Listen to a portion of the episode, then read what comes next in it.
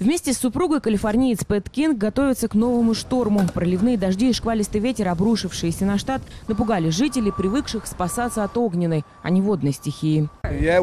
Страшно, нам очень страшно. Вот пришли взять еще мешки с песком. Готовимся как можем. Не знаем, что и делать. Сидим и ждем, когда буря утихнет, и держимся из последних сил. Порывы ветра в северных районах штата достигали накануне в горах 135 км в час.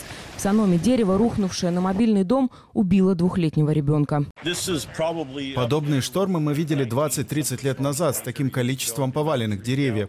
События развиваются по тому же сценарию, что и тогда.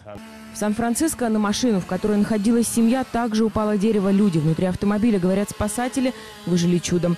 О мощи и силе урагана можно судить по вот этой заправке, крыша которой снесена ветром. Еще одна жертва – молодая женщина, утонувшая в машине, которую унесло потоками воды.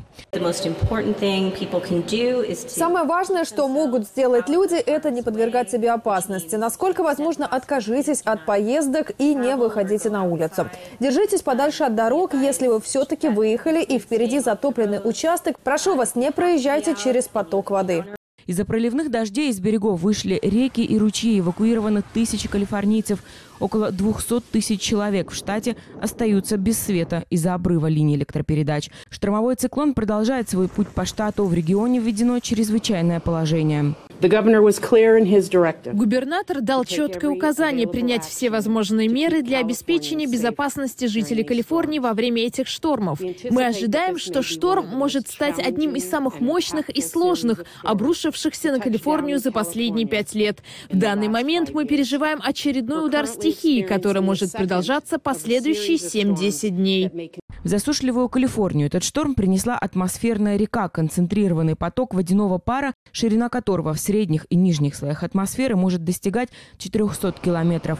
Такие реки тянут за собой влагу, которая затем, охлаждаясь, выпадает на землю в виде осадков. Атмосферная река, образовавшаяся у берегов Тихого океана на западе США, движется с севера Калифорнии на юг и уже добралась до Лос-Анджелеса.